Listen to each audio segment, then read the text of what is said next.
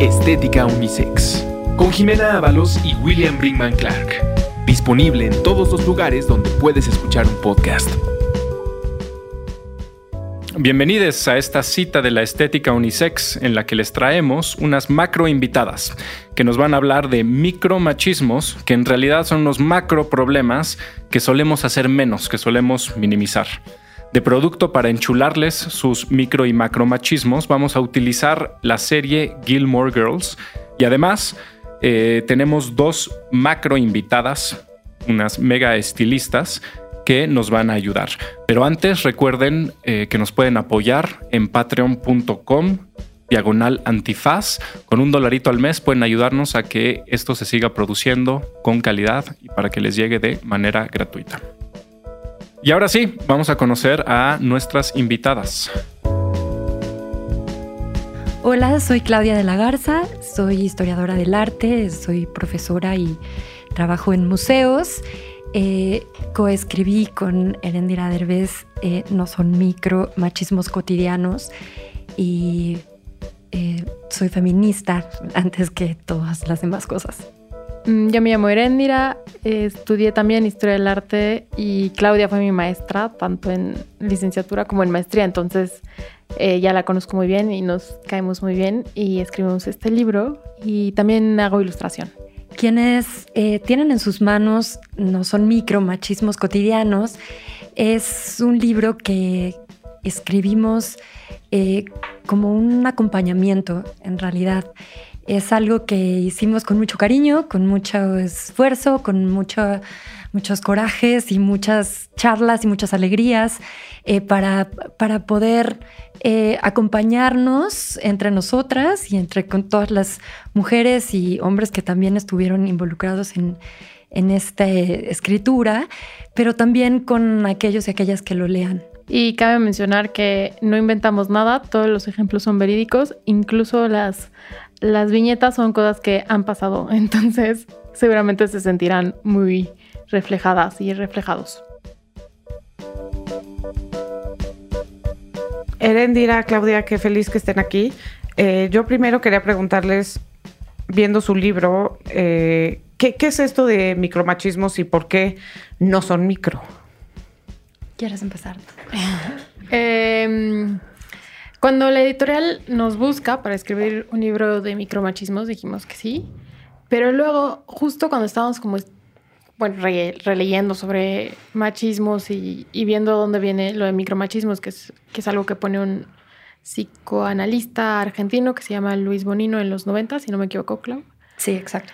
Eh, nos, o sea, entendemos de dónde viene porque es importante el nombrar ciertas violencias y que él hace un aporte, por lo tanto, pero nos damos cuenta que es problemático el, prefijo de micro porque hace entender que no es tan grave, que no es tan importante y obviamente en un contexto de violencia extrema como en el, caso mexicano, pues parecieran cosas como inocentes o, bobas, pero realmente lo que pasa es que sostienen algo muy grande, que es justamente lo que permite estos, estas expresiones de odio como los feminicidios, la tortura sexual, etc. Claro, y además algo que dicen también en su libro es que la idea de que son micro, y esto quiero que lo retomemos también más adelante porque es algo que yo he visto muchísimo en mi experiencia como trabajando con, hombres que perpetúan violencias también, es que pareciera que quienes son violentos en contra de las mujeres son como algunos hombres excepcionales, eh, malos o monstruosos, cuando en realidad no es así. Claro, eh, la idea de micro, en, el término, digamos, de micromachismos que acuña Luis Monino, tenía que ver más con estas violencias que pasan ahí medio subrepticiamente, ¿no? Son estas técnicas o estas conductas que utilizan algunos hombres dentro de una relación amorosa, sobre todo es donde lo ponía él, eh, para tener el poder en esta relación, ¿no? Sin embargo, cuando se vuelve un término que empezamos a aplicar a todos los campos eh, eh, de las relaciones sociales y empieza la idea de micro se conserva con la idea de, claro, de esta normalidad con la que ocurren, de esta este, cotidianidad que las vuelve invisibles. Sin embargo, mm, siempre que piensas en micro, digo, ¿qué significa esa partícula? Significa pequeño, significa chiquito. Entonces es imposible quitarnos de la mente cuando decimos micromachismos que estamos hablando de algo insignificante, con poca importancia. Y claro, que sea tan normal, que nos parezca tan normal estas conductas que son violentas, pero que pueden ser cualquier cosa, que pueden ser un gesto, que pueden ser una broma, que pueden son esas cosas que te hacen sentir incómoda, que te hacen sentir inadecuada, que te hacen sentir eh, menos valiosa, menos, capaz. Exacto, que, y que te sacan entonces, te parecen violentas, sin embargo, como son tan comunes, dices, bueno, nada, esto ya, ¿no? Pero lo dejas pasar, lo dejamos pasar. Y que me tiene una broma así súper machista de pronto con mis amigos, o yo misma me ría de una broma machista que escucho, bueno, ¿a quién hace daño, no? ¿A quién afecta? Entonces son cosas que van pasando, pero van construyendo justamente todo este, esta base que nos permite, si eso, si eso puede pasar, si eso está en nuestro imaginario, si decir esas bromas y decir esos gestos son algo que no afecta a nadie, ¿Qué tanto es tantito, no? ¿Cómo van subiendo entonces de, nivel esas violencias? Claro, porque aparte eh, Bonino habla, o sea, cuando acuña la palabra habla de relaciones de pareja, ¿no? O sea, relaciones de pareja heterosexuales. Y ahora ya la, usamos para todo, que eso también hace que se, al trasladarla, hace que cambie el significado. Por supuesto. Y en ese sentido, creo que una de las cosas que, que has dicho, Claudia, que me interesa particularmente, quizás un primer paso de estas cosas que llamamos micromachismos, pero que les vamos a dejar de decir micromachismos, les llamaremos machismos cotidianos. Eh, una de las cosas que hacen es eh, reforzar los estereotipos de género, ¿no? Reforzar los roles de género. Y esto es básico y lo hemos dicho antes en el podcast para mantener el patriarcado, ¿no? Que se entienda que hay dos géneros y que estos dos géneros son muy separados y que hay una expectativa de conducta, de comportamiento para cada uno de estos géneros, ¿no? Entonces, en ese sentido, me interesó muchísimo eh, en su libro que hablan, por ejemplo, de comportarse como una señorita. No sé si nos quieran contar un poquito más. Eh, pues claro, eh, esto ocurre, ¿no? Es reforzar precisamente estos lugares. Y entonces, todos dependen, esto, este libro creo que es algo importante de mencionar, aunque ponemos eh, muchos ejemplos eh, que sobre todo parten desde nuestra mirada, desde el lugar donde nosotras estamos. Cada uno estamos en un lugar diferente, pero buscamos que hubiera la mayor pluralidad. Sin embargo, no son cosas que puedan ser homogéneas o universales por ningún motivo, ¿no? supongo que las vivimos cada una diferente y que ser una señorita puede ser muy distinto en distintos contextos, pero sí hay una idea que desde niñas nos, nos inculcan, nos forman la educación de nuestros papás, de nuestras mamás, de nuestra escuela, en fin, de todo. Nos va eh, los medios también de lo que es apropiado y no apropiado para una niña, ¿no? Hasta qué punto, por ejemplo, alzar la voz o decir groserías, hasta qué punto es mal, se ve mal una mujer que es determinada y quiere exigir lo que piensa, ¿no? Eso ya se vuelve como una neurótica, mientras que si fueras un hombre sería como, wow, este hombre sabe lo que quiere y viene y lo pide, ¿no? Y, que aparte que, aparte, este tema me encanta porque tiene que ver con el deporte y con la capacidad de apropiarte de tu cuerpo. Claro. Y con ello también de prevenir abusos sexuales, ojo. El, el hecho de que a las niñas les al ponerles un uniforme tan restrictivo como la falda y las, regañen por mostrar sus calzones cuando están jugando en el recreo, porque no saben sentarse como señorita, estoy súper contando mi experiencia, lo único que hacen es que esa niña no tenga la experiencia de poder jugar fútbol o cualquier deporte en el patio de recreo como el resto de sus compañeros y de apropiarse de ese espacio, que es espacio público y que es espacio, bueno, es en la escuela, pero es un espacio fuera del hogar. Claro. De la misma forma que el hecho de los, que el resto de los hombres. Entonces, el, comportarse con una señorita es normal su relación con su cuerpo desde muy chiquita. Desde el tabú, ¿no? y qué cosas puedes hacer y qué cosas no puedes hacer, ¿no? Y qué habilidades estás desarrollando desde el cuerpo y que otras no estás desarrollando. Yo me acuerdo perfecto de esto, o sea, incluso también en mi experiencia, o sea, que me decían, no te vayas a ensuciar, ¿no? El, el ponerte un vestido como particularmente eh, ampón o lo que sea y que te digan, no te vayas a ensuciar, ¿no? Claro, entonces te dejan ahí. Pero por supuesto habrá quien diga, y aquí me sorprende que no ha intervenido William Brinkman Clark, que está aquí sentado, este, pues, ¿qué tiene de malo ser una señorita? Pues esa es la realidad eso es lo que exigen las normas sociales de la época. Eh, ¿Qué tiene de malo?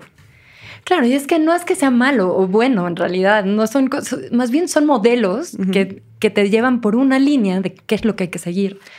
Es decir, si tú no puedes alzar la voz y si tú a ti te acostumbran a no poder decir groserías, defender, ser determinante en lo que necesitas, entonces tú tienes la necesidad de alguien que te defienda, ¿no? En vez de poder tú misma decir, a ver, aquí necesito esto, ¿no? Entonces, ¿qué pasa? Pues hay, hay estos modelos que te vuelven dependiente, que te, te ponen en un lugar que es conveniente para un modelo de eh, social, digamos, ¿no? Donde, donde corresponde que tú estés aquí y yo te cuido, tú no te preocupes. Y que por supuesto afecta a los varones, porque un hombre que no cumple con, con esas rígidas expectativas de masculinidad y necesita, por ejemplo, a otra persona que lo defienda, o ya, y aún peor si es una mujer, es un hombre que es un niño que es maricón. Claro. Es un niño que, es, menos hombre de alguna manera. Y, eso, al final de cuentas, lo que hace es ser, bueno, por eso, por eso hablamos de los machismos cotidianos, lo que hace es perpetuar muchísimas violencias, no solamente hacia las mujeres, también es muy evidente hacia la diversidad sexual, o sea, hacia las disidencias sexuales. Sí, y esto creo que es lo una de las de las tesis principales o hipótesis principales detrás de este programa, ¿no? Que es cómo estas cosas que aparentemente son tan sutiles sí generan violencia, ¿no? Y regresando al tema de, señorita, pues también está ahí todo el tema relacionado con la virginidad, ¿no? Y con la sexualidad femenina y cómo no puedes ser agente sexual, sino que tienes que ser siempre un objeto sexual que está guardando esto que es la virginidad, ¿no? Y eso, pues todas las consecuencias que trae. Claro, eh, creo, que, creo que ahí hay varias cosas, ¿no? También, digo, en cuanto a cómo se eh, vive la sexualidad del cuerpo, las posibilidades de una mujer de expresar esa eh, sexualidad y hasta dónde, ¿no? Por ejemplo, tenemos muchos casos contemporáneos de qué pasa si yo me tomo fotos y las subo, qué pasa si tengo ciertas conductas que, que ya no parecen, no parecen que estás provocando algo más allá.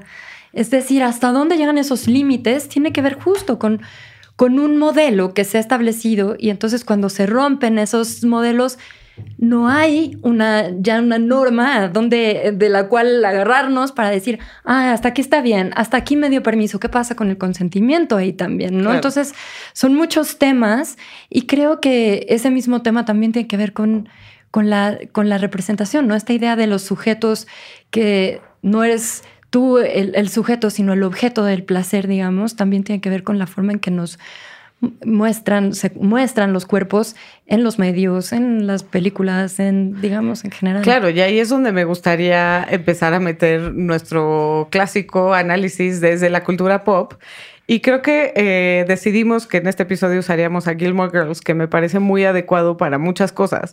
Y particularmente creo que vemos este mandato de la señorita, ¿no? Lo vemos ciertamente en Rory, pero también lo vemos muchísimo en la historia de Lorelai. ¿no? O sea, en toda la parte de su embarazo adolescente, en la forma en la que ella se comporta y que tanto choque le causa a Emily Gilmore, ¿no?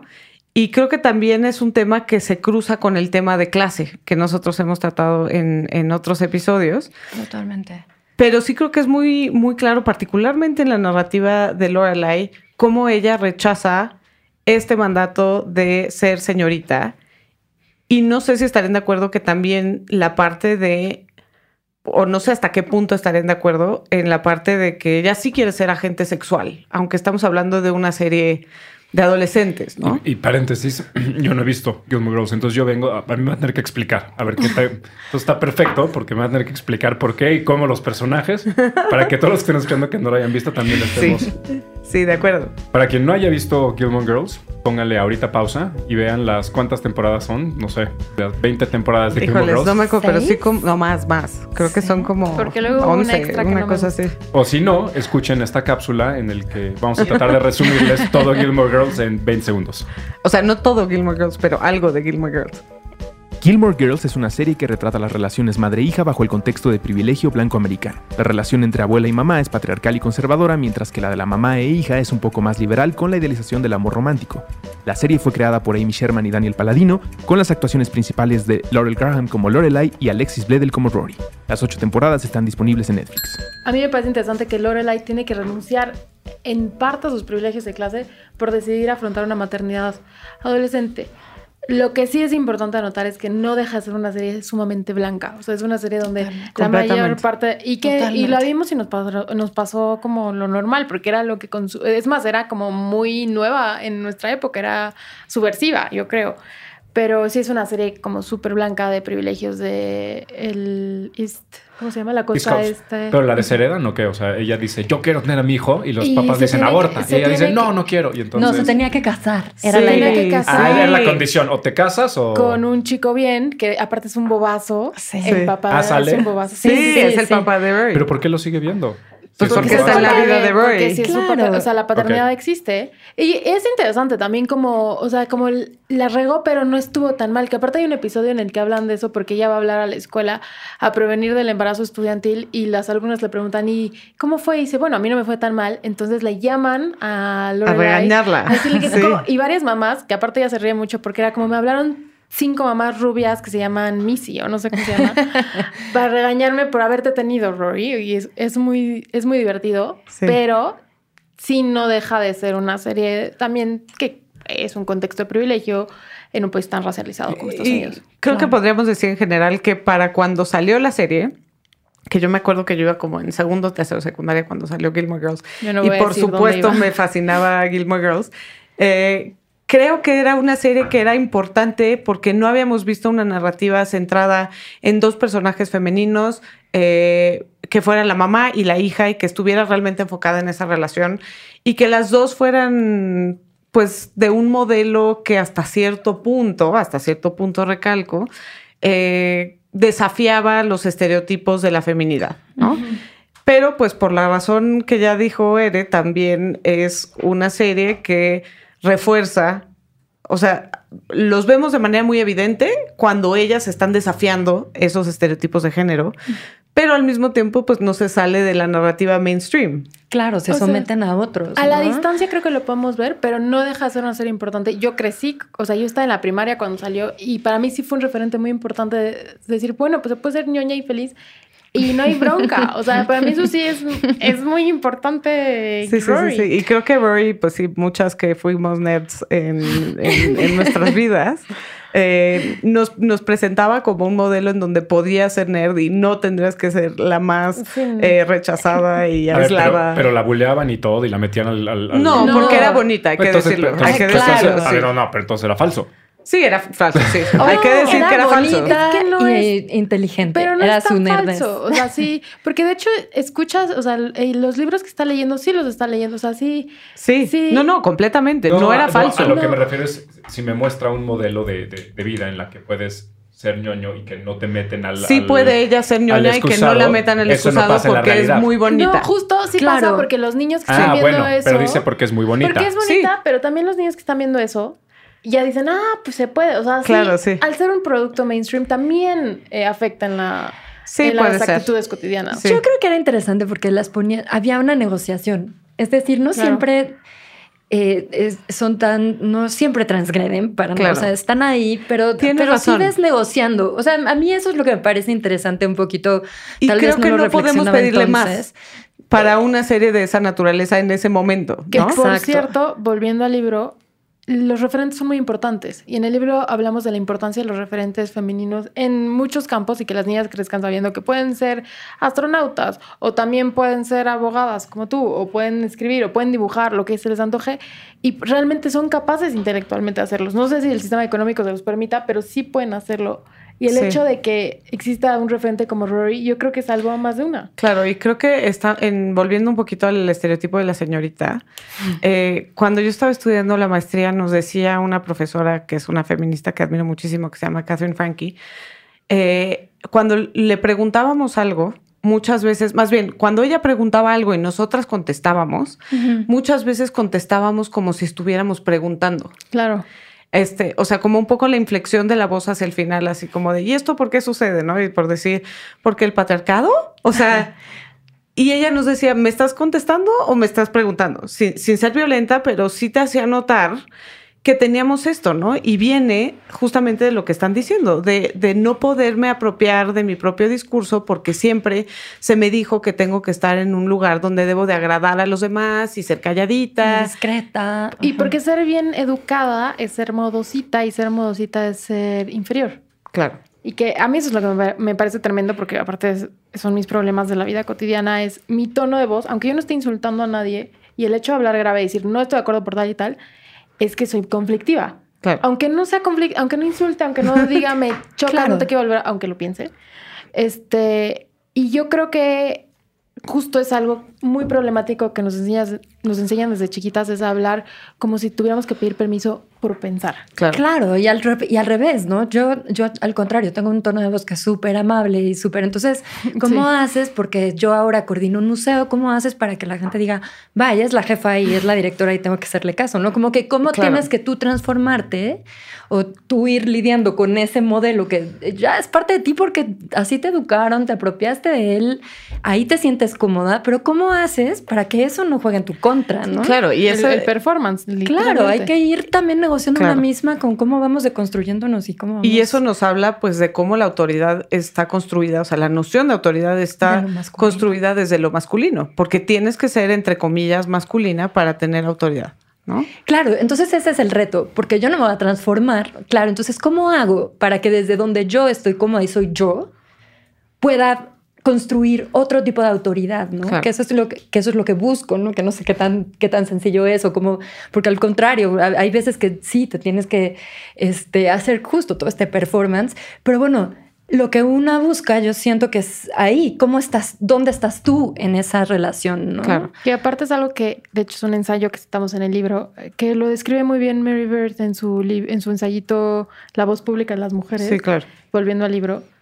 Y sí, y sí, es, es muy interesante cómo nos fiscalizan el tono todo el tiempo y el discurso. Totalmente. Y, y esto que también ponen en su libro de la voz de los expertos, ¿no? O sea, cómo es la voz de los expertos. La hora de opinar. ¿Quién es el experto? Exacto, ¿no? que la semana pasada eh, tú tuiteaste uno que dices, parece meme, pero no es meme, que salía una mesa de hombres diciendo lo que se opina sobre el feminicidio, una cosa así, sí, ¿no? en la hora de opinar, bueno, no sé en cuál de las múltiples horas, pero justo es la misma mesa con otros hombres, igual como blancos, calos, o sea, de cierta edad, de cierta edad, o sea, por la Los quiero decir cierta edad, Sí, que antes habían discutido sobre, ¿de qué era? No era, no era, sobre aborto. Claro. Era, está sobre México aborto. listo para el aborto y puros señores blancos de Sí, cierta como edad. eso. Sí, como, ¿qué opinan ustedes, ¿no señores? les parece levemente sesgada su...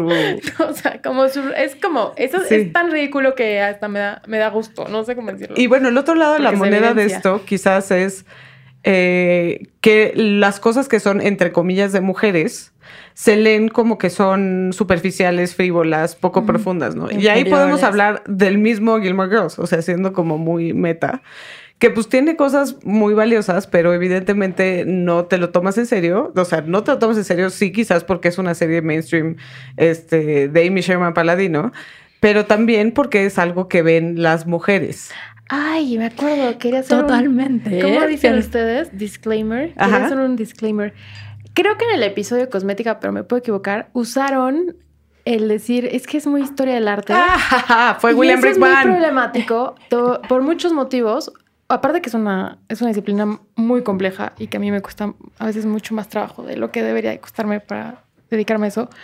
Es una, es una rama de las humanidades sumamente feminizada por la forma en la que, es, o sea, lo doméstico, el arte, bla, bla, lo que quieran. Y eso es muy conflictivo porque ahora en los salones de clase, y yo trabajo con, a nivel de licenciatura, los, y me acuerdo de cuando yo era estudiante, justo los de filosofía, una disciplina de las humanidades tan masculinizada, se burlaba, se burlaban de las historiadoras del arte porque según ellos éramos tontas, aunque Y sí, lo ven como algo que es menos Que serio, menos serio. menos, Claro, que lo haces por menos gusto difícil solamente. incluso. Y sí. justo ahí, ahí escondidito, hay un tema de género. Y 100%. esa discriminación hay que tratarla. Y Cortea, lo que era muy divertido es que cuando teníamos clase con los filósofos, tendíamos a tener mejores calificaciones que ellos mismos en sus materias. Lo cual creo que también tiene que ver con cómo funcionan las universidades, que las mujeres están salen al parecer mejor preparadas, con mejores calificaciones y no les va tan bien como En Por supuesto, laboral. pero esto es, esto es estadístico. O sea, las mujeres en promedio salen con, más bien, eh, las mujeres tienden a salir con mejores promedios de la universidad y a los 10 años ganan 30% menos, ¿no? Esa es un poco en el la cifra. antepasado, algo así. Em, pero en esto de las ramas que son femeninas y que por eso les quitamos de esta seriedad o de esta autoridad, ¿no? O sea, como el mismo género, o sea, cuando decimos chick flick o chick lit, nos referimos a que es algo que no necesariamente es tan profundo, cuando no es cierto. Muchas veces se categoriza como chick lit algunas historias donde la protagonista es mujer. Punto. O sea, sin ver cuál es el grado de profundidad de la narrativa o qué tan bien escrito o qué tan mal escrito es Chiclet porque es mujer, ¿no? Como si fuera algo de nicho. Claro, y esa idea de entonces no lo voy a ver porque no es importante y a mí qué me va a decir.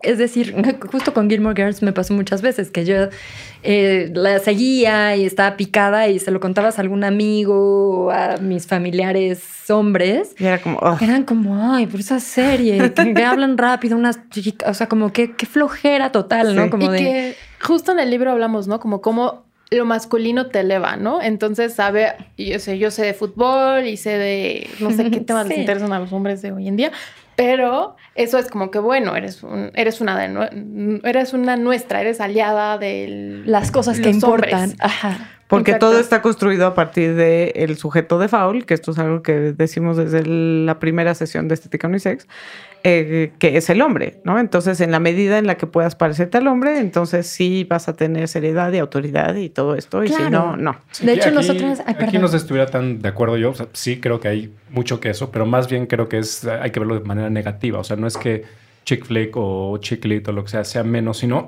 más bien quizá como si hay hay una cosa muy particular que es la de valor. Un poquito lo hablábamos la semana pasada con Alexis, que tiene que ver con seriedad, cierta manera de entender las cosas y todo lo demás. Entonces, eh, tiene menos valor. O sea, es más una construcción jerárquica como la que, como la que dice Boris Groys, en los que es muy poquito lo que vale. Normalmente es masculino, pero no por ser masculino. Es decir, es muy, es muy poquito lo que vale y todo lo demás, lo popular. Pero ¿por qué dices que no por masculino? Sí, por masculino. No, pero No, al revés, es que, es que sí, al revés. O Claro sea, se que vuelve masculino. sí. No es por masculino, sino que deviene Sí, masculino. porque no cualquier masculino. Que eso es un debate que No podemos cualquier tener. masculinidad. O sea, más bien, esto es un debate teórico que existe desde el feminismo. Es, este, las cosas son valoradas porque son masculinas o en el momento en que son valoradas, las volvemos masculinas. Yo creo que la segunda, si valoramos la falda mañana, la falda sería la, la pinche cosa más masculina del mundo. Y solo los hombres podrían ponerse falda y, ¿no? Que sí, al final es un tema de poder. Pero no puedes saber qué es lo que funciona realmente. O sea, No, no- no, eh, o sea es algo dialéctico, Sí, quizás. sí, sí, y orgánico. Y haciendo un huequito hablando de lo que no es importante, justamente en esos espacios es donde la subversión es fértil. O sea, yo pienso mucho en, porque yo estudio inicios del siglo XX y fi- finales del XIX, las revistas femeninas, que era esta literatura súper vendida, las sufragistas tuvieron poder ahí. ¿Y Claro. quién iba a sospechar de la revista que estaba leyendo la, la señora a la, hora, a la hora del bordado? Por supuesto. Entonces, sí, justa- justamente eh, hay ciertos recovecos por donde puede pasar, citando a, a mi ídolo Leonard Cohen, es donde las grietas, eh, ahí es donde hay grietas para poder pasar. Eh, bueno, volviendo un poco al tema del libro, o sea, ya vemos este rollo de la señorita, ¿no? Que es muy claro en la narrativa de Lorelai también, pero también ahí hay un tema de maternidad, ¿no? El, el rol que asignamos a la madre. Y no sé si ustedes qué opinan, si realmente Lorelai logra desafiar esos mandatos Oye, de maternidad. De lo, de lo poquito que me han contado, ¿ahí hay algo medio pro vida por abajo o no? No. ¿No? No. Ok.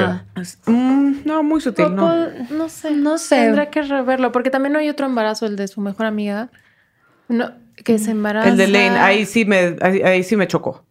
O sea, Cuando, Lane, refiero cuando es- Lane se embaraza de gemelos, Pero ¿qué pasa ahí? Yo ya no me acuerdo. ahí ella de manera, eh, y esa parte sí viéndolo ya con ojos frescos, eh, sí me pareció muy problemático que Lane se embaraza de gemelos en una relación en la que no está plenamente feliz y ella quiere ser rockera y nunca viene un momento como de realmente quiero ser mamá. Sí, es muy- ¿Sabes? O sea, y ella lo está sufriendo y es muy evidente y incluso sacan comedia de eso, de que ella pues quiere ser rockera y lo que le frustra tenerse que quedar en su casa para, este, en el embarazo de gemelos y el parto y el cuidado. Y finalmente como que el, el esposo semi asume, pero no completamente asume, y entonces ya te dicen, ah, pero todo bien porque sí le está ayudando, ¿no? Claro, entra Ya la le idea de está ayuda. ayudando. Y es un Qué buen buena tipo, ¿no? onda. Claro, ¿no? que esto es algo que, que viene en su libro, incluso, como de que el papá que asume, aunque sea en una medida súper ligerita, el rol de eh, cuidado, aunque sea poquitito, ya es el mejor papá del mundo, ¿no? Sí. Porque es como que... Que acaba de abrir la caja Guau. para William. Gracias por hacernos sufrir un poquito el día de hoy. Pero sí, o sea, no, no creo que el tema del, del ah, ¿cómo se llama? Parir, antes de parir, del embarazo de Rory, bueno, de Lorelai de Rory, Ujú. sea prohibida, pero el de Lane sí. Sí, sí, sí. A mí también me pareció que Claro, tenía... porque aparte ella porque venía no de una cuestiona. familia muy cristiana, que estaba ese contexto, que Claro. ella era una coreana cristiana. Pero ella dice, yo Eh, quiero ser no- rockera. O sea, Claro. yo quiero ser rockera, neta. Y toda la serie te la pasan Y le hablando de cómo le fascina la música y, todas las bandas. y Que tenía Sí. como todo escondido para que Sí, sí, no sí, Venía de una discos. familia ultra conservadora. y de pronto ya, era- se acabó. O sea, pero mi pregunta era más en el caso de, ¿cómo se llama? Lorelai.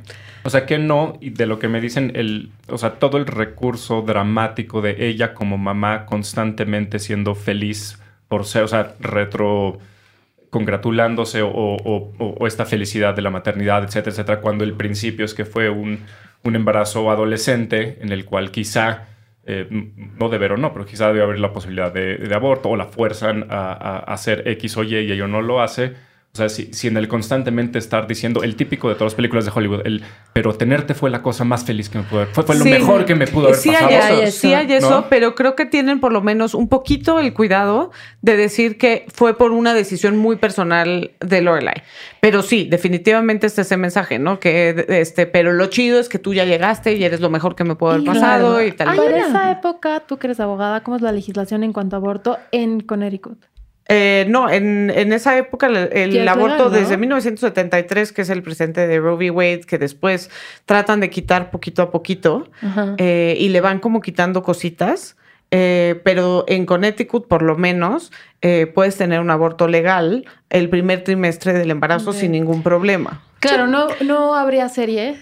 Si no se nacía. aborta. O sea, Claro. eso sí sería Pero como- sí hay una idealización Probablemente de la maternidad. Eso es muy importante lo que está diciendo Claudia. Sí hay, Sí o sea, hay independientemente de si hay un tema pro vida o no pro vida, que desde mi punto de vista no es un tema pro vida en el sentido de que ella te dice, yo sí quería tenerla. Sí, no es un castigo. o sea. Exacto. Y eso también está padre. No, er- no es un castigo. O sea, esa, la maternidad tiene que ser elegida. Entonces, más o menos sí te tratan de meter ahí que sí fue una elección de ella. Tan fue una elección de ella que cuando sus papás le dicen, te tienes que casar para seguir manteniendo tus privilegios de clase, ella dice, no, yo quiero tener a mi bebé en mis términos. Y esa parte me parece como cierta reivindicación de autonomía. Claro. Pero cuando este sí vemos una idealización de la maternidad, aunque ella la está reconfigurando. No sé ustedes qué opinan de esto. Yo también creo, eh, es decir, hay, sí hay siempre esta relación idílica en donde son más, como son, se llevan pocos años, en realidad ella tenía 15 años cuando tiene a Rory, entonces son como más amigas que madre e hija, ¿no? Entonces está esa parte de la relación como muy idílica. Pero creo que sí también hay algunos elementos de problematización, ¿no? No es todo, todo color de rosa, ella tiene que renunciar a esta parte de clase, tiene que vivir en un lugar, es decir, tiene que hacer muchas cosas o eh, sacrificios, digamos que ahí entramos también un poco en esta parte de la maternidad, este, para ir saliendo adelante y reconstruir esta vida y, con la hija. Entonces, hay, hay varios elementos, pero que sí pueden contradecirse en, eh, eh, en ocasiones, pero creo que no es tan simple la idealización de la maternidad, digamos, Claro. sí hay ciertas complejidades que entran ahí en juego. Y, y dis- quizá disclaimer, porque tal vez nos están escuchando y están pensando, bueno, ¿y eso qué chingados tiene que ver con micromachismos? Este, Con machismos cotidianos, con William. machismos Con machismos cotidianos, por cotidianos. Planas. La idealización pura de la maternidad, que algún día tendremos la oportunidad de hablar de esto, esperamos Sí, sí, para una sí. cita. O sea, el, el a huevo te tiene que gustar ser mamá y a huevo tienes que ser es un Y machismo. te tienes o sea, que es sentir una- muy culpable si no Sí, eres, no. si te arrepientes o si dices Esa está chido, pero no tanto. Que aparte yo lo veo mucho con mis amigas eh, que son mamás o son, eh, o son más grandes que yo. Es como me dicen, es que yo no puedo decir públicamente que sí me gustó ser mamá, pero no sé si lo recomendaría. Porque me dicen lo peor, o sea, es, Claro. Y, y yo creo que también se vale poder ser más sinceras al hablar de la maternidad, creo que es una conversación urgente. Sí, Es- y creo que sí la estamos teniendo, o sea, entre mamás feministas tenemos esas conversaciones, pero definitivamente no es algo que esté en el éter, porque se supone que es lo mejor que te ha pasado en la vida, ¿no? Volviendo a esto. Pero sí creo que hasta cierto punto Rory y Lorelai logran desafiar un poquito la, la relación jerárquica entre la mamá y la hija y hacer su propia relación que es como más de amigas, ¿no? O sea, Sobre todo en contraste con la, con la abuela. exacto. Claro, ahí es donde se nota muchísimo los que ella tipos de sí quiere una maternidad. relación como muy basada en jerarquías, con un deber ser y que la hija tiene que hacer ciertas cosas para ser buena hija. Y cómo rompe con, con la abuela. Claro. Es, es, sí, o sea, sí, sí me parece también inspirador poder decir como yo no voy a ser como mi mamá. O sea, Claro. no, o sea, no va a ser como. y Emily. eso, la verdad Emily es que, y cómo haces, construyes tu propia maternidad, ¿no? Y cómo intenta reconfigurar esa relación con su madre también resulta interesante. Sí. Porque justo desde la propia maternidad de Lorelai, que es diferente, que tiene otros, este, pues otras metas también, ¿no? Como que a dónde quiere llegar con esa relación. Intenta también cambiar un poquito el ritmo con su madre y bueno, es como que también esa... Pero bueno, todo esto creo que tiene que ver porque al final dentro de la maternidad está tan marcada, tan normada y es uno de los espacios justo tan tabú en cuanto a lo que dicen, ¿no? ¿Cómo, cómo, cómo decir que no quieres ser madre? Simplemente hasta Claro. cuando lo piensas, siempre hay esa... ¿Estás Ay, pero segura? te vas a seguro, sí. arrepentir. Y esto, aunque no crean, tiene consecuencias. O sea, tiene consecuencias en el momento en el que vemos a mujeres que no les quieren hacer eh, métodos anticonceptivos de largo plazo sin haber parido, ¿no? O sea, o, in- o los hombres que tampoco se quieren hacer la vasectomía porque quién sabe. Claro. Es como. Que ahí vámonos a los hombres si quieren. O sea, Sí, que el otro favor. lado de la moneda son, o sea, hablamos un poco de la señorita, de la madre eh, y de todos esos mensajes que son muy sutiles y que recibimos cotidianamente y son parte de la cultura, ¿no? Que es un poco el material de su libro. Pero también tenemos del otro lado eh, todos estos mensajes sobre los hombres, ¿no? Entre ellos, en su libro viene eh, qué es ser un hombre de verdad. eh, que los hombres no pueden contener su instinto sexual, Y me encanta este porque también habla de Gilmore Girls, enorgullecerse del uso desmedido de la fuerza. Quiero hacer una anotación para que no suene raro lo que acaba de decir. Es más fácil, pon tú que a un hombre le hagan una vasectomía, pero los hombres no se la quieren hacer, incluso aunque sea reversible. Claro, porque porque, Porque van a ser quita menos la claro, ¿cómo, cómo no voy a estar Porque ahí? un hombre tiene que ser un cemental, casi Claro, casi. sí, y creo y- que es un poco lo que hablamos en el, en el libro. Y hay gente que dice esto, que te dice, sí, es que el hombre naturalmente, que ya hemos hablado muchas veces de esta falacia naturalista, este, siente la necesidad de distribuir su semilla, ¿no? Claro, claro, como ese impulso irrefrenable, ¿no? De ir a reproducirse por la vida. Y como si tuvieran un derecho, ¿no? Como el, el derecho de, de sembrar su, no sé, dosis genética. Y O sea, que tiene que ver con una práctica muy fuerte de estos machismos cotidianos, que son los hombres que no usan condón, ¿no? Y que Claro. se rehusan a usar condón. Claro. O que, o que se lo quitan sin avisar a su pareja. Bueno, que o eso, es decir, hay un en montón de lo- prácticas. en Suiza lo, mm, en un juicio se contó como violación, ¿no? Si no me equivoco. Sí, sí, si no, o sea, si, si tienes una eyaculación no consentida, ¿no? No, o sea, de que te quites el condón en Exacto. secreto, en, este, creo que Sí, lo- porque es violencia reproductiva al final. del día. Claro. Y, y tiene también que ver con un apartado que hablamos sobre eh, la reproducción, que es como, es tu responsabilidad cuidarte para no embarazarte, no de, no de, Como de mujer. él. Pero si te embarazas, tú eres la única responsable y eres la única... Y eso y te pasa, ¿no? Te embarazaste para amarrarlo. que Claro. es como- y la y- sanción, y la sanción. No, es y que eso te pasa por andar de. Era tu truco para justo, para Ajá. atraparlo, ¿no? Y pobrecito, ahora él tiene que hacerse responsable de algo que es responsabilidad mutua. Hay, Sí. una, hay una cosa que quería de- decir justo, como que en todas estas cosas también siempre está la idea de no todos hacen eso. Ah, es maravilloso. es- hay que hablar de esto. Sí. Sí, porque siempre hablamos de, bueno, William, pero Y siempre sale, y siempre sale quien dice sí, pero no todos los hombres, ¿no? no todos los hombres, no todos los hombres somos violadores. Cuando salen las chicas a decir el violador eres tú, a ver, no, no todos los hombres somos violadores, no todos somos feminicidas, no todos somos machos o no haríamos ese tipo de prácticas, ¿no?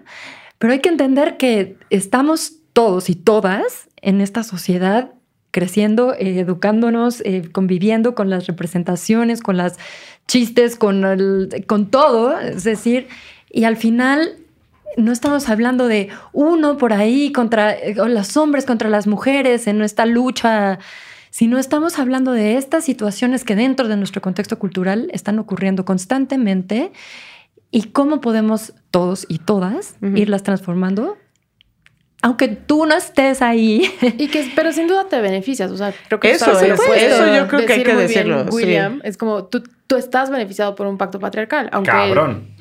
O sea, sí, no habla. De hecho, no. los beneficios son múltiples. O sea, no, no me caben en los dedos de la mano. O sea. Entonces tienes que traicionar a a tus amigos, a tu, a tu grupo de, ¿cómo se dice? Cofradía. A la cofradía, de machos, como dice Rita Laura, sí. Sí, totalmente. Y, creo que ahí está el, o sea, los hombres creo que su labor es decir, porque están ahora en las computadoras y me están escuchando, no es decir, no, no hay unos que no, no todos, sino denunciar y enfrentar a los que sí y que saben que lo están haciendo. Y que, y de entonces tener que renunciar a ciertos privilegios.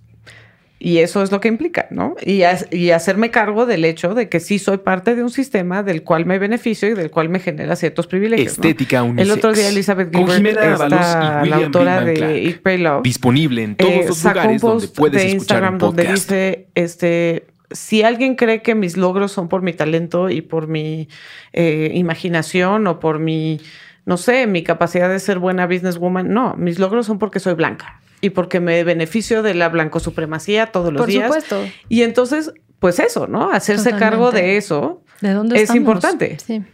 Y creo que lo, lo, hablamos mucho, Clau y yo, sobre todo en la introducción, es que hablamos desde dónde estamos escribiendo. Nosotras también estamos escribiendo desde, una, desde un espacio de privilegio. Si bien enfrentamos muchísimas violencias todos los días, laborales, sexuales, eh, físicas incluso, no dejamos de ser mujeres blancas en un país tan racista como México. Claro. Y y yo estoy segura que el hecho que hayamos tenido acceso a educación que nos permite escribir un libro de divulgación es un tema de clase y también es un tema de un país racializado. Claro. Y aquí, bueno, me regreso un poco a esta idea de, de, los hombres, ¿no? Porque aparte lo vemos en Gilmore Girls, ¿no? La parte de que los hombres no pueden contener su instinto sexual, creo que lo vemos en varios de los personajes masculinos, ¿no? Pienso... eh, en Jess, sí. Y es el que más odio, yo no sé por qué no me hace caso. en el propio es que Jess sí es, sí maneja como un discurso muy de macho progre, ¿no? No, pero porque aparte la ataca, o sea, sí, sí, la, la, quiere forzar a tener sí, sexo. Definitivamente. A ver, a ver, a ver, pausa. Explíquenme, ¿quién es Jess? O sea, breve, breve cápsula de Jess. Jess es macho progre gringo. Ok.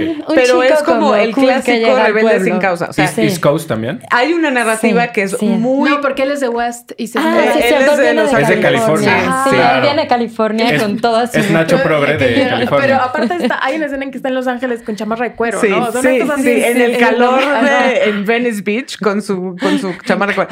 O sea, es el cliché y lo manejan de una forma muy inteligente porque es una serie para adolescentes. Entonces, cuando tú ves eso, pues encaja como en muchos etos y cosas que ya tenemos, eh, donde tienes al nice guy, que es Dean, que es como el nice guy, que se quiere casar y tal. Claro, que ejerce su este, presión Y que la idolatra de cierta manera. Y el otro es como el bad boy, ¿no? Que es Jesse. Y, ella prefiere al otro.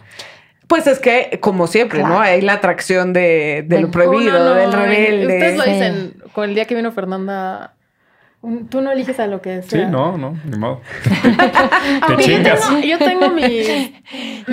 Yo la verdad siempre fui, y pero eso era cuando lo vi de adolescente, porque ahora lo ves con nuevos ojos y dices, ¿qué?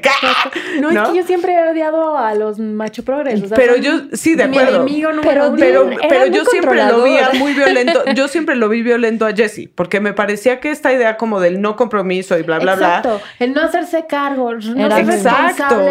Porque él le enganchaba completamente. el libro, por cierto. Y luego se huía y no quería hablar, no quería Y eso, perdón, o sea, hay gente que va a decir, pero ¿cómo? Eso no es un machismo. Por supuesto que es un machismo. Porque las labores de cuidado emocional también Claro, y entonces sí esperas que haya alguien y tratar de hablar. que hace esos cuidados emocionales y después cuando esa persona eh, de alguna manera ya se invirtió emocionalmente y exige o bueno, solicita o espera cierto tipo de eh, correspondencia, entonces dices, ah, no, eh, tú y yo no somos nada, ¿quién te dijo? Que ¿No? aparte es algo Claro. que llevándolo como a mi experiencia de vida en... William Brickman está muy calladito. Estoy, no me estoy- sorprende estoy nada. estoy No, escuchando. no, es- no- no tiene la audacia de explicar algo que no vio, lo cual ya... Me estoy o sea, esperando. Pero, pero lo que pasa es que todo esto. Cuando estemos en William mansplaining, Brickman, ahí les voy a explicar Muy bien, gracias. de, de qué trata el Eso- mansplaining. Me Lo parece muy bien. agradeceremos mucho. Exacto. Pero, o sea, como este apartado de que escribes en el libro sobre no hacerse cargo emocionalmente, o sea, de tus responsabilidades emocionales,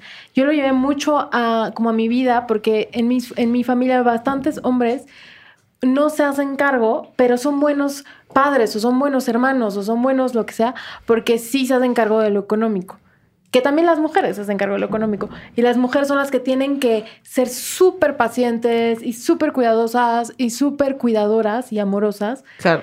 Y entonces al final, lo que yo he visto, que lo he hablado mucho con mi hermano, que mi hermano creo que ha cambiado mucho su forma de pensar y de, aproximarse al afecto, es el tener que aprender a hacerte cargo de las emociones, de alguien- o sea, hacerte responsable de lo que estás provocando. Y eso, y eso justo el personaje, y es por eso me choca tanto, Claro. porque es como, No se hace soy tan intelectual que me puedo... Y, soy- Y yo estoy por encima de esto, ¿no? Como si fuera demasiado cool para, mi- para enamorarse o para invertirse emocionalmente, y, ¿no? y te abandono en un camión porque yo soy muy cool. Claro.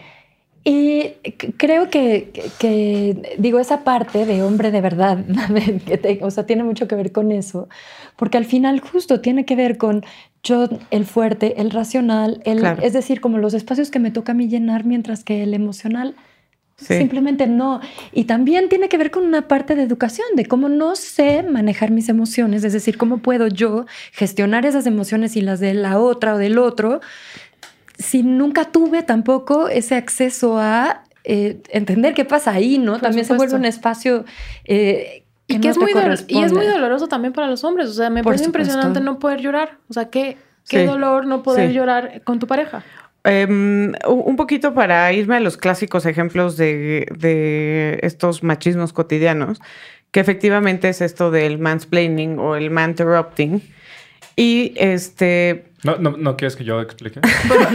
Perdón que te él interrumpa. es, no, él quieres es que yo te, no quieres que yo te él es un, gracias por esa perfecta ilustración. Este, todos creo que ya sabemos lo que es mansplaining, gracias a William Rickman Clark, que nos hace una, Hizo dos por uno. una Sí, fue dos por uno. Y faltó el manspreading, pero, hay, hay mucho Pero espacio que- aquí, entonces. Puedes no pegarle puedo- con Clau, no Sí, hacer para acá. límites. sí. Pero me encanta esto que dicen en el libro como de violencias de baja intensidad, que son como estas conductas que son súper violentas pero que no son visibles, eh, como por ejemplo el gaslighting. No sé si quieren hablar un poquito más de eso brevemente.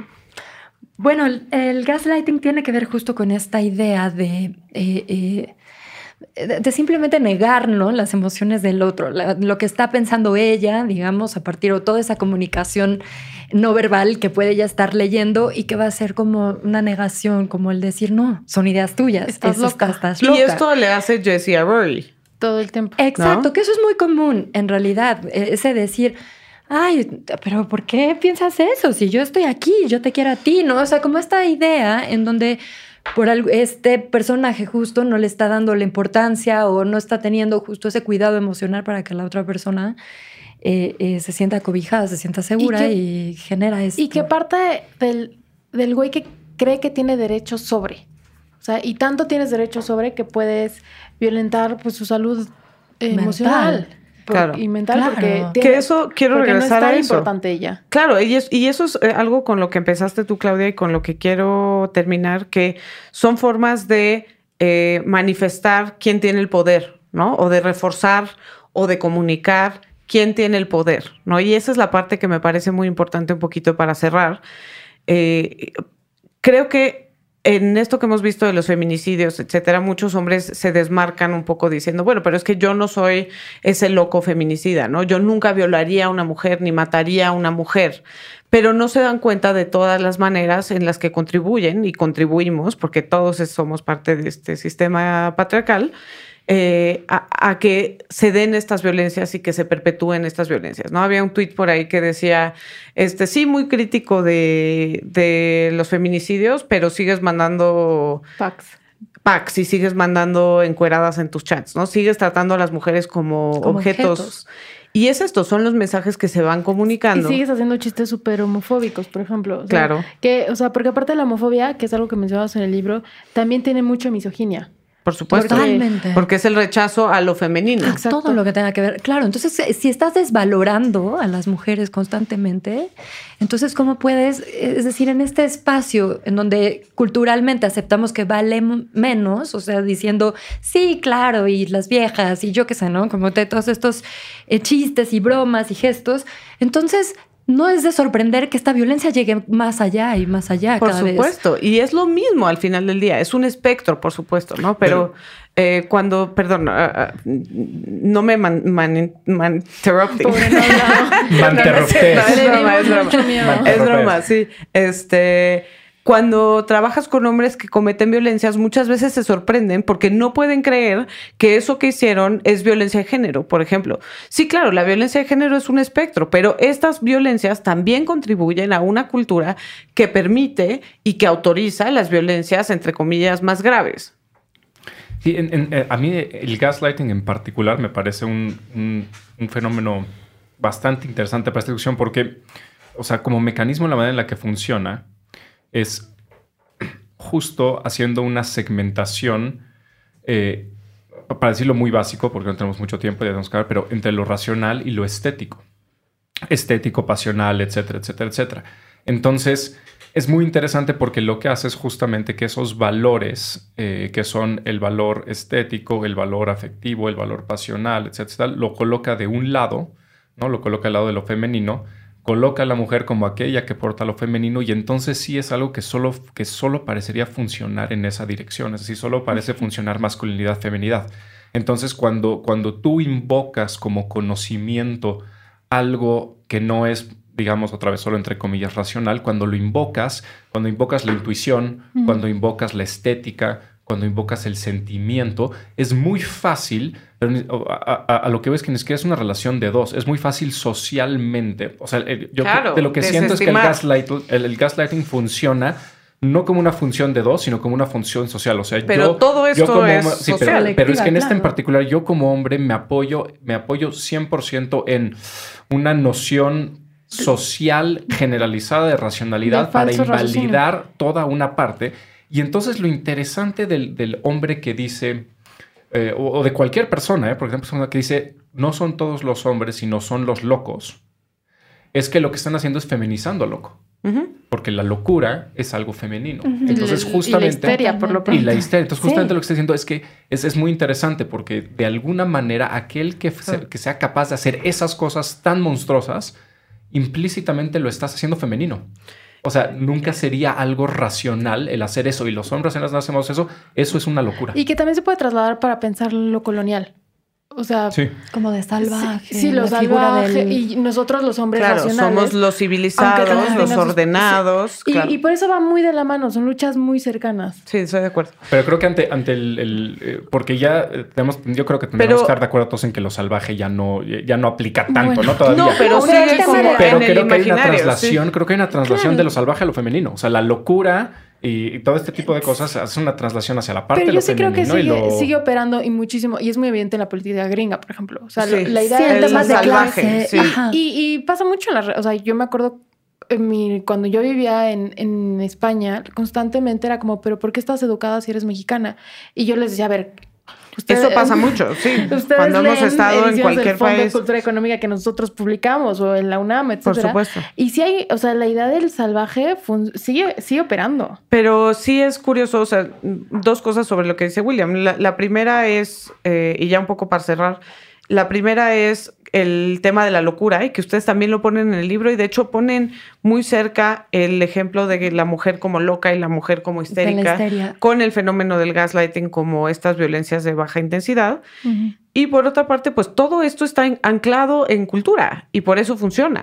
O sea, en este ejemplo creo que le diste al clavo en cuanto a cómo esto funciona, pero por supuesto que todo esto es efectivo porque te habla de los marcos y referentes culturales que ya tenemos. Entonces es muy fácil eh, seguir construyendo autoridad para los hombres de ciertas maneras y decir que quienes tienen autoridad tienen que comportarse de ciertas formas. O sea, todo esto ya está muy anclado y por eso es que es efectivo y por eso es que tenemos esta, este argumento, que es el argumento principal del, del programa desde mi punto de vista, es que todas estas conductas que fijan los roles de género en una jerarquía, que hacen que la mujer sea subordinada al hombre y que hacen que la mujer sea propiedad del hombre, todo esto contribuye a una cultura en donde no nos podemos sorprender ante un fenómeno como los feminicidios.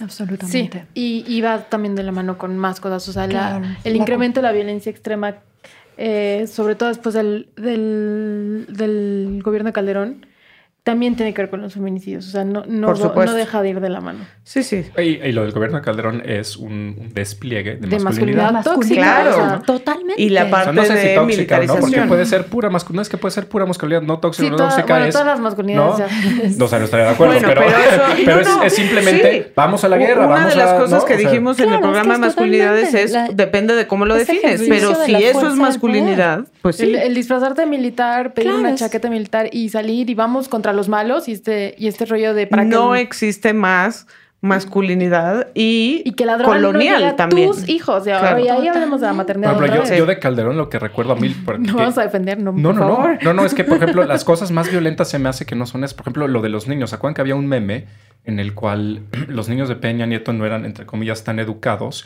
y los de Calderón salían saludando la bandera Ajá, o algo así? claro. ¿No? Co- co- como No, con no un rigor acuerdo, muy. Pero o todo sea, en esto esas tiene que ver con masculinidades, Sí, ¿no? Y, esas y claro, y estas nociones del honor y de la Él patria. sí hace honor a la patria, él sí, él sí saluda, ¿no? ¿no? El- el él sí respeta todo Claro. ese tipo de cosas. La- Pero bueno, creo que esto nos da enorgullecerse como... la fuerza. De la fuerza. Creo que esto nos, nos da como para muchas más discusiones y me encantaría tener otras conversaciones sobre el tema de colonialidad y todo eso, pero muchísimas gracias a nuestras invitadas por venir a esta venir. cita de su estética unisex. Esperemos que eh, con esto hayan entendido por qué estas conductas aparentemente inofensivas en realidad sí contribuyen a una cultura de violencia en contra de la mujer.